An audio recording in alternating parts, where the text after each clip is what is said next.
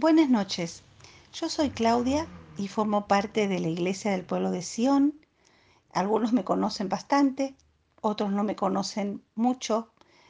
Pero bueno, en esta noche eh, voy a compartir con ustedes una reflexión de cosas que tienen que ver con eh, pensamientos que he tenido en este tiempo, durante estos meses, que en estos tiempos que nos toca vivir a todos, ¿no? Eh, al mundo.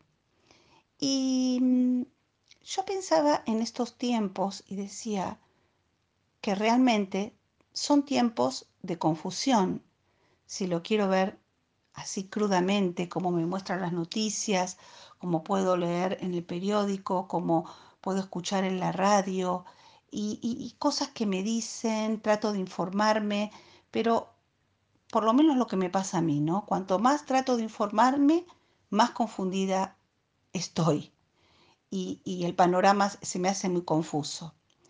Pero entonces me lo tomé de otra manera y empecé a pensar, ¿son realmente estos tiempos tiempos de confusión o tengo que verlos de otra manera?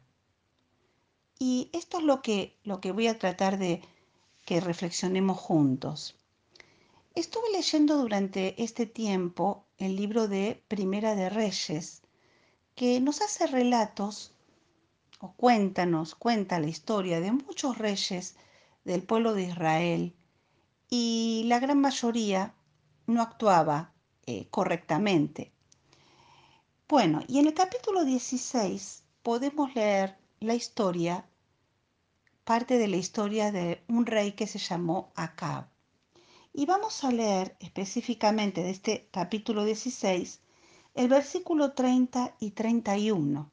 Y dice lo siguiente. Y reinó Acab, hijo de Omri, sobre Israel, en Samaria, veintidós años. Y Acab, hijo de Omri, hizo lo malo ante los ojos de Jehová, más que todos los que reinaron antes de él, porque le fue ligera cosa andar en los pecados de Joroboam, hijo de Nabat. Y el relato sigue, pero me voy a detener acá. No solamente quiso lo malo, sino que también dice más que todos los que reinaron antes. Pero lo que más me llamó la atención es el versículo 31 que dice que le fue ligera cosa andar en esos pecados. Y suena familiar, ¿no?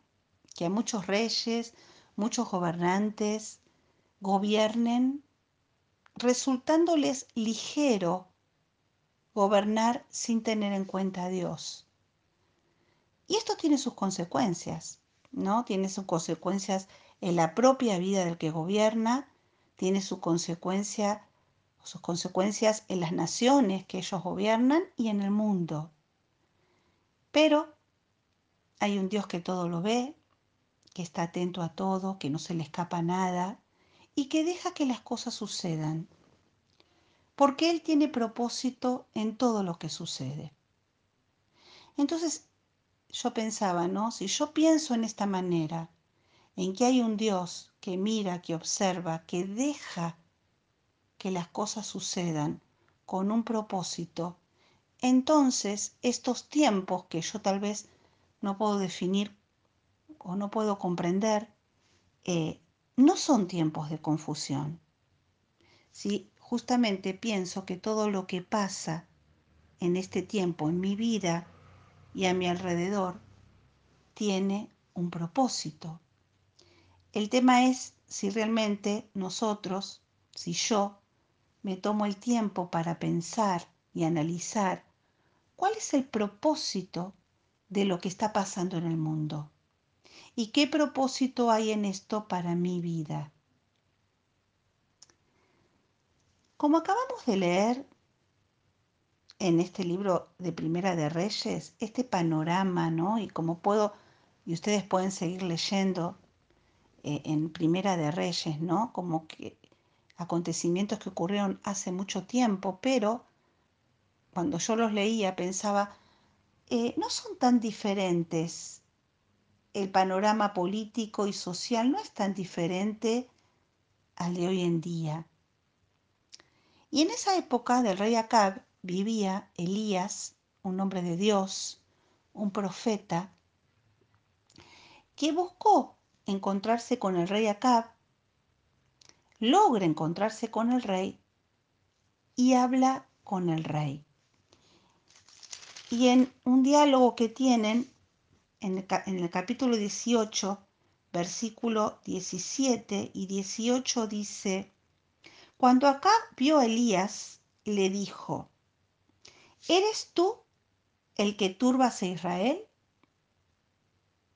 Y él respondió, yo no he turbado a Israel, sino tú y la casa de tu padre, dejando los mandamientos de Jehová y siguiendo a los Baales. Los Baales, otros dioses, otras creencias, otros pensamientos. Pero Elías no solo le habla al rey, sino que también le habla al pueblo.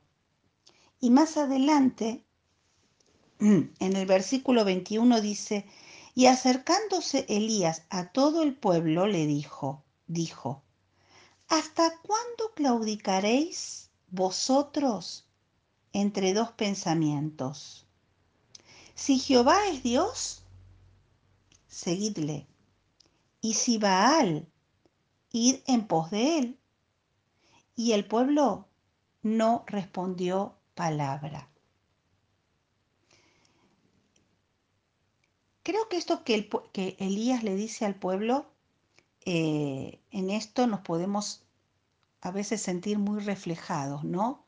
Vivir con un pensamiento, digamos que yo decía, bueno, eh, no saber si creo o no creo, no saber en quién creo, no saber a quién le creo, ¿no? Qué interesante que él dice, ¿hasta cuándo vas a claudicar vosotros? Y ahí pongo mi vida entre dos pensamientos. Si Jehová es Dios, seguidle. Y acá hay otra reflexión que me lleva a, responderme esa pregunta inicial, ¿no? De, ¿no es un tiempo de confusión? Si estoy enfocado en mis pensamientos, si estoy siguiendo al Dios verdadero, entonces voy a confiar. Tengo que confiar que aunque el panorama del mundo que yo veo sea el que me muestran, hay algo más allá, hay un propósito en todo eso y lo tengo que ver diferente y enfocarme en ese pensamiento y enfocarme en el Dios verdadero. Y acá nos podríamos preguntar, ¿sabemos? Y preguntarme yo a mí misma, ¿no? ¿Sé en quién, quién es el que me guía? ¿Sabemos en quién tenemos que depositar nuestra confianza más allá de lo que nos pase o nos toque vivir? Si seguimos leyendo esta historia de este, que está relacionando a este rey con Elías, el profeta, eh, vamos a ver más adelante que no solamente Elías habla con el rey y lo confronta con sus palabras, habla con el pueblo para hacerlo pensar y reflexionar, sino que enfrenta a los profetas. Dice eh, en, el en el mismo capítulo 18, en el versículo 22, y Elías volvió a decir al pueblo, solo yo he quedado profeta de Jehová, mas de los profetas de Baal hay 450 hombres.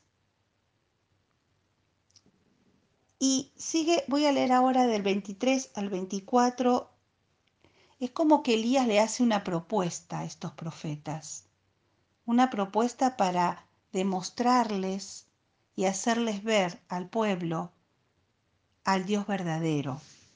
Y dice el 23, Dénsenos pues dos bueyes y escojan ellos mismos, ellos uno, los profetas, ¿no? Escojan dos bueyes, córtenlo en pedazos y pónganlo sobre la leña, pero no pongan fuego debajo, ¿no? De esos bueyes.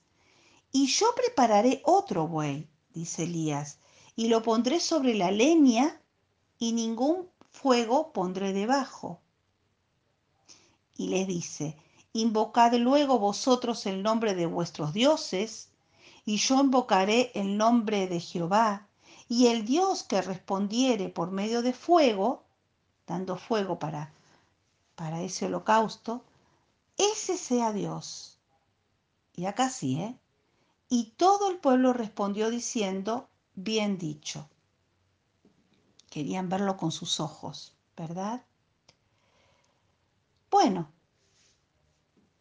estaba la propuesta de ver qué Dios respondía con fuego. Y en el versículo 26 dice, y ellos, o sea, los otros profetas, invocaron el nombre de Baal desde la mañana hasta el mediodía diciendo, Baal, respóndenos. Pero no había voz, ni quien respondiese. Entre tanto, ellos andaban saltando cerca del altar que habían hecho, esperando que ese Dios, que esos dioses le dieran la respuesta, la cual nunca tuvieron. Pero Elías sabía en quién confiaba.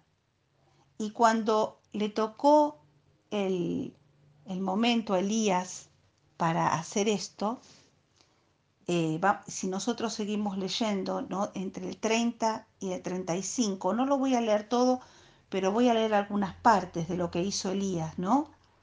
Dice, y todo el pueblo se le acercó y él, Elías, arregló el altar de Jehová, puso doce piedras, edificó con las piedras un altar, hizo una zanja alrededor del altar, preparó luego la leña, cortó el buey y lo puso sobre la leña, dijo llenen cuatro cántaros de agua y derramadla sobre el holocausto, o sea, sobre el animal ¿no? que se iba a consumir con el fuego, y sobre la leña.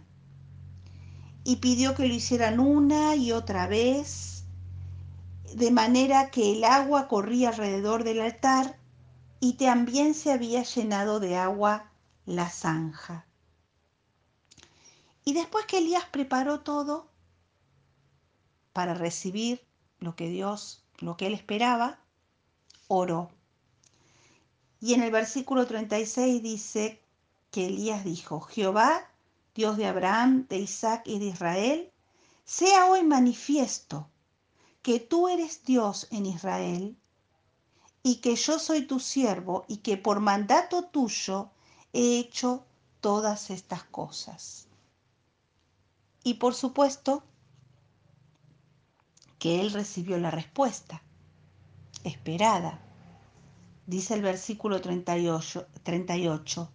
Entonces cayó fuego de Jehová y consumió el holocausto, la leña, las piedras y el polvo, y aún lamió el agua que estaba en la zanja. Pero no solamente eso. Viéndolo todo el pueblo, se postraron y dijeron, Jehová es el Dios, Jehová es el Dios. Recibió la respuesta y todos lo vieron.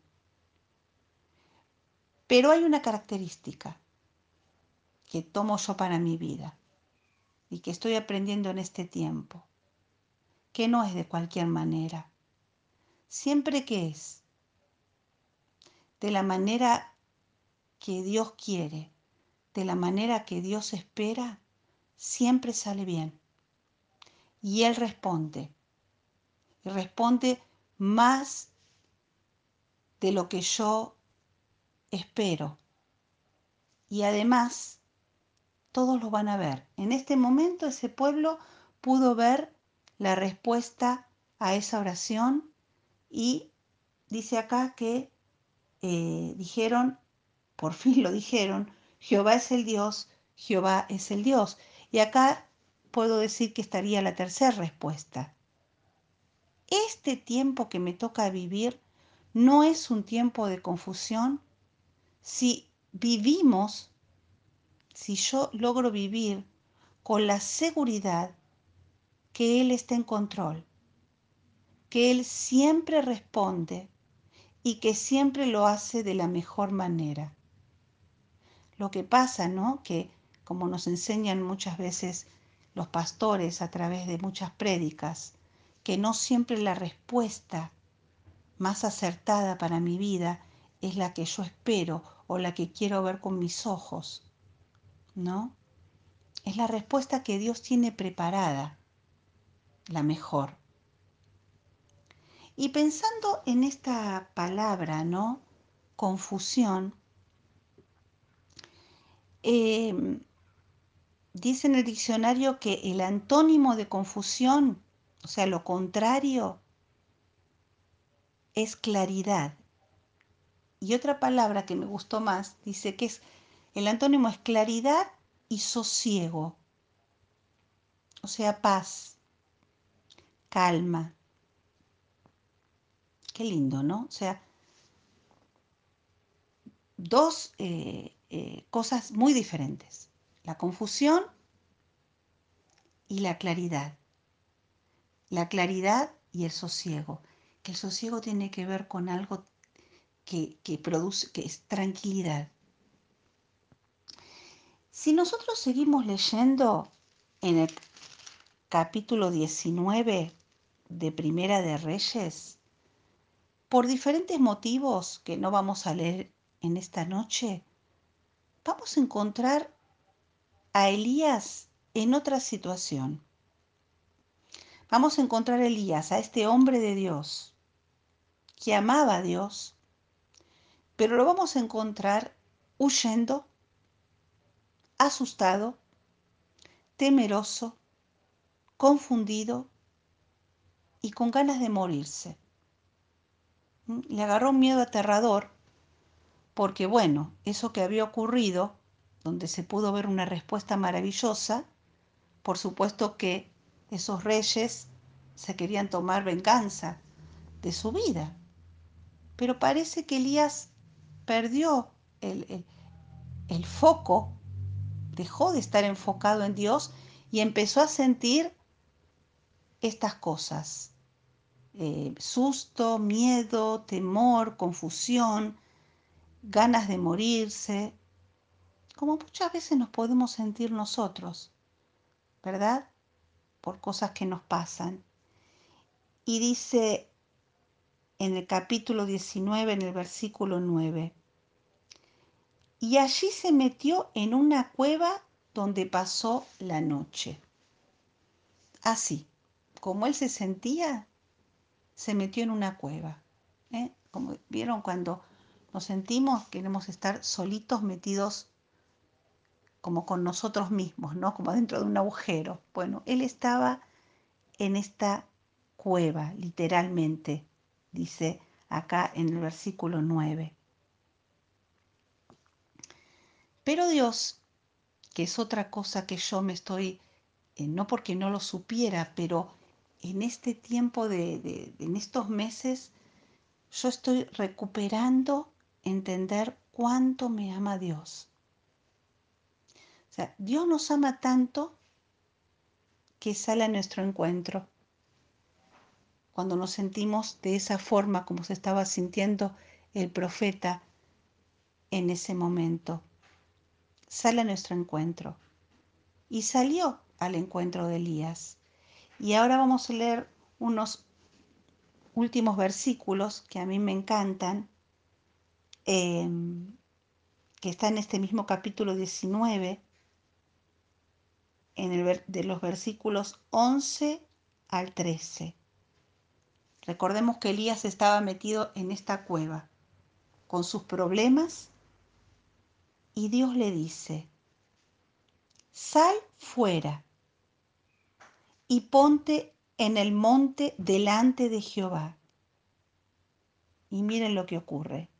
Y aquí que Jehová, que Jehová, y aquí Jehová que pasaba y un grande y poderoso viento que rompía los montes y quebraba las piedras delante de Jehová.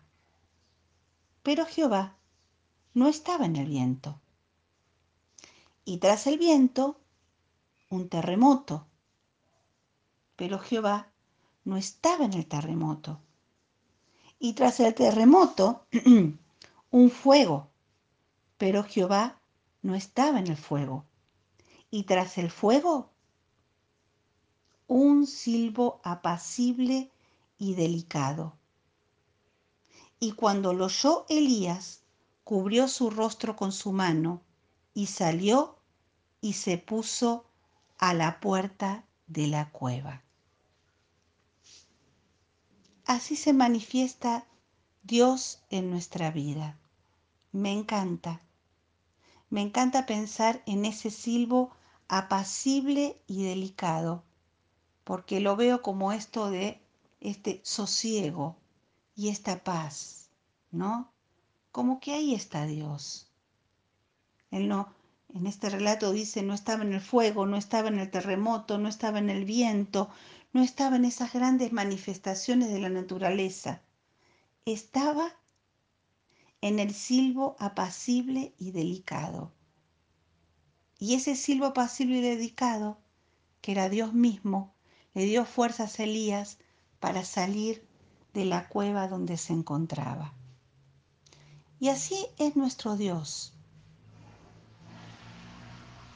Él quiere darle a nuestra vida claridad y paz. Siempre quiso esto para nosotros, pero fundamentalmente en este tiempo que nos toca vivir, Él quiere darnos eso. Pero Él quiere. Él nos ama por sobremanera. Ahora, cada uno de nosotros podemos decidir y somos nosotros los que decidimos cómo queremos definir y vivir estos tiempos. ¿Cómo los quiero definir? O sea, ¿qué, qué nombre le voy a poner a esto? ¿Cómo los voy a interpretar estos tiempos y cómo los voy a vivir? como tiempos de confusión, de oscuridad, de caos, como me los presentan, o como tiempos de oportunidad, en los cuales Dios nos va a ayudar a ver con claridad y a sentir paz, aunque el mundo exprese lo contrario. Un tiempo para conocer más a Dios y más de Dios un tiempo para crecer en mis dones, en mis talentos, en mis relaciones, en mis afectos. Nosotros podemos tomar, somos nosotros los que tenemos que tomar la decisión. El mundo está como está. Y en el mundo los tiempos se nos presentan confusos. Pero yo decido si me quiero quedar en la confusión del mundo o quiero vivirlo como un tiempo de oportunidad, de claridad y de paz, donde Dios me habla y como que me refugia en ese silbido apacible y delicado. Y para terminar, el Salmo 25.3 dice, ciertamente ninguno de cuantos esperan en ti serán confundidos. Si esperamos en Él, la confusión se va. No los problemas. Tal vez los problemas y las situaciones difíciles van a estar. El tema es cómo lo vivo yo. ¿Mm? Yo no voy a ser confundida porque tengo que poder mirar más allá de la situación para verlo a Él y ver la oportunidad que me espera la respuesta que me espera, el amor que me espera, si logro mantenerme eh, con estas respuestas, ¿no? De que hay propósito, de que puedo vivir enfocado y que Él siempre tiene la mejor respuesta para mi vida. Que Dios te bendiga y nos estamos viendo.